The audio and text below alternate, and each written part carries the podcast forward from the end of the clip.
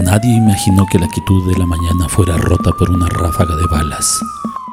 El ulular de sirenas de patrullas explotó en el momento de recibir la orden, previo cierre de la calle con barricadas de precaución, con esos plásticos naranjas con bandas amarillas que asemejan barriles de petróleo.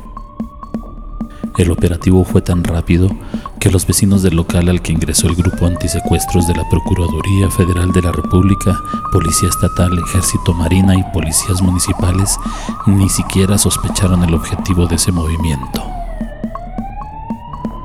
En un instante que no duró ni 10 minutos ya estaban sacando del interior de la propiedad a cuatro personas que dócilmente se dejaron conducir hasta las patrullas, esposados y con el rostro encapuchado. Ese operativo no era normal.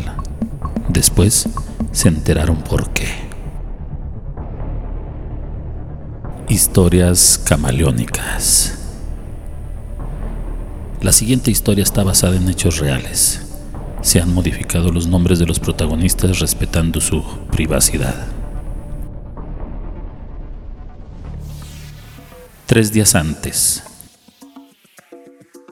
el ingeniero Robles trabajaba dentro de las oficinas en renta que se encuentran en la esquina de la calle Francisco Villa, esquina con Álvaro Obregón, de la colonia Revolución, ahí por el centro de la ciudad.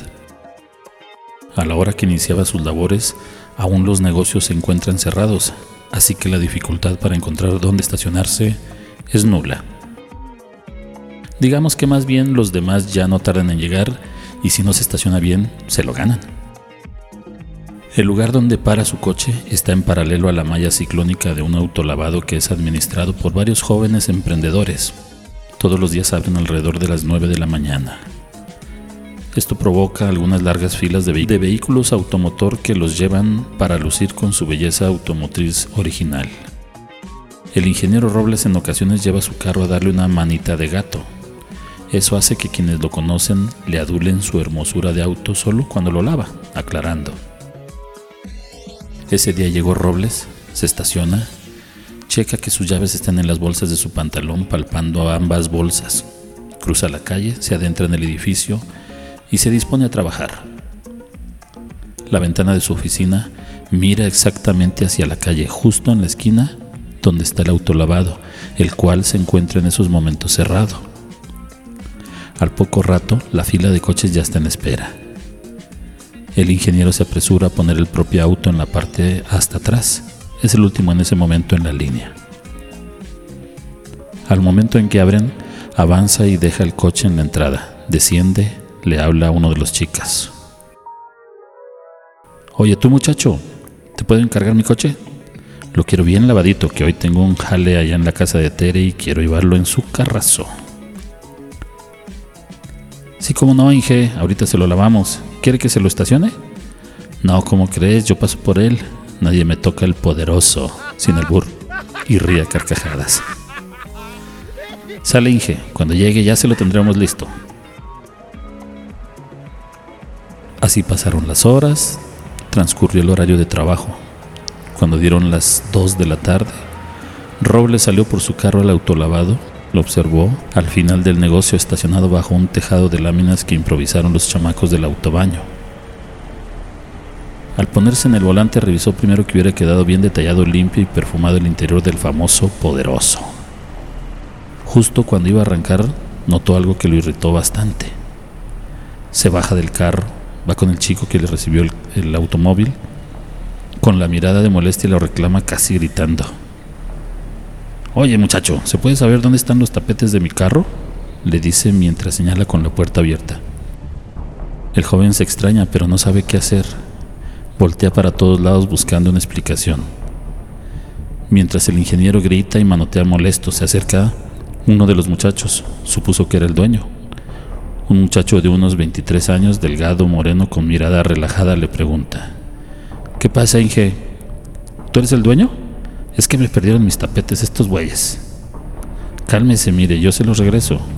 Creo se fueron en la camioneta que estaba antes del suyo, pero sin falta mañana. Ahí te encargo, le comentó mientras abordaba el auto. Y más vale que sí los consigan, si no van a ver cómo nos arreglamos. Arranca y se pierde en la calle acelerado.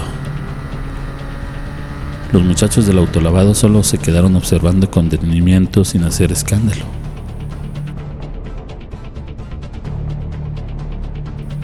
Se llegó el día siguiente. Temprano, Robles se disponía a tomar un cafecito mañanero mientras veía las notas periodísticas. Sobre todo la nota roja. Tenía ese morboso gusto por lo que informara con sangre la noticia. Le llamó la atención una ficha policíaca de búsqueda que lanzaba la PGR, donde se daba un listado con fotografía incluida de los más buscados de parte de esta Procuraduría por distintos delitos, entre los que sobresalían secuestro, robo, homicidios, extorsión, crímenes de toda índole. Interesado observaba cuidadosamente las fichas de varios tipos con muy mala cara. No, pues si me encuentro uno de estos yo sí corro, comentó divertido. Hasta que vio una que le heló la sangre que casi tira su taza con café. Eduardo García Murillo, alias El Flaco.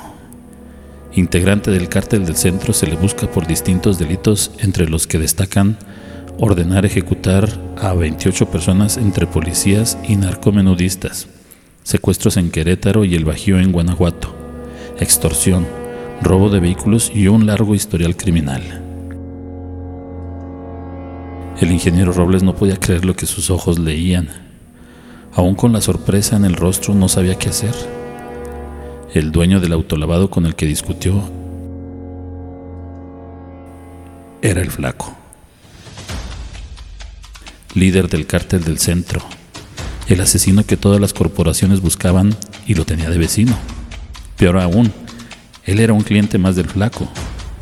¡Qué locura!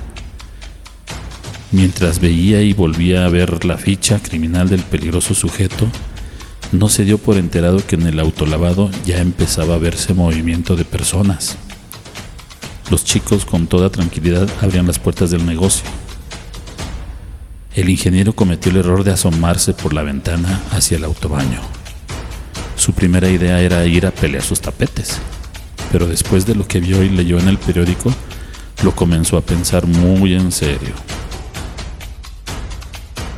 Pero lo más terrible fue ver cuando llegó el flaco en su camioneta de lujo que en cuanto bajó de esta, comenzó a buscar entre los ventanales y ahí vio a un curioso Robles. Al verse descubierto, Buscó esconderse atrás de las cortinas de las persianas, pero ya fue inevitable hacerlo. Se había evidenciado ante un psicópata. Nervioso intentó hacer la llamada de auxilio, pero los nervios lo tenían acalambrado. Vio que el flaco y otros dos chicos esperaban cruzar la calle, suponiendo que iban por él. Los nervios lo tenían crispado. Ay Dios, ¿Qué hago? ¿Qué hago? se repetía sin cesar. Se escuchó el sonido de la puerta del edificio que comenzaba a abrirse. La secretaria aún no llegaba. No podía ser alguien más. Estuvo a punto de gritar, pero se contuvo.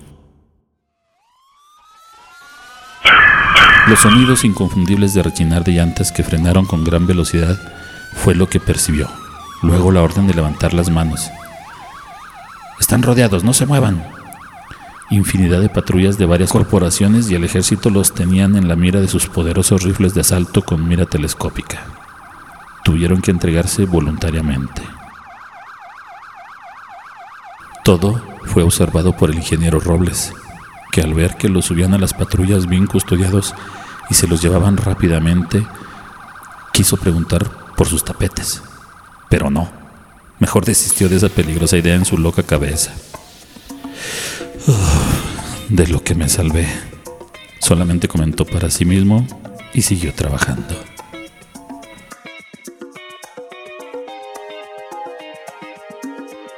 Historias camaleónicas son una idea original, adaptación y producción de Santiago Aguilar.